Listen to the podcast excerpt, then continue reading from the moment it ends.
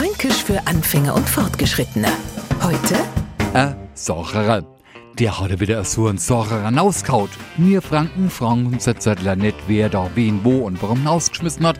Nein, im Gegenteil, mit so einer Art Bewunderung sagen wir es demjenigen, der den Sacherer auskaut hat. Weil er bei so einem scheint's unterhaltsam zu gehen. Dem fällt zu allem und zu am jedem der passende Spruch ein. Und genau das ist ein Sacherer.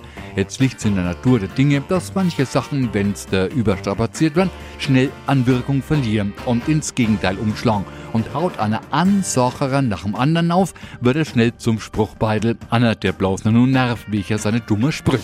Fränkisch für Anfänger und Fortgeschrittene. Morgen früh eine neue Folge. Und alle Folgen als Podcast auf podu.de.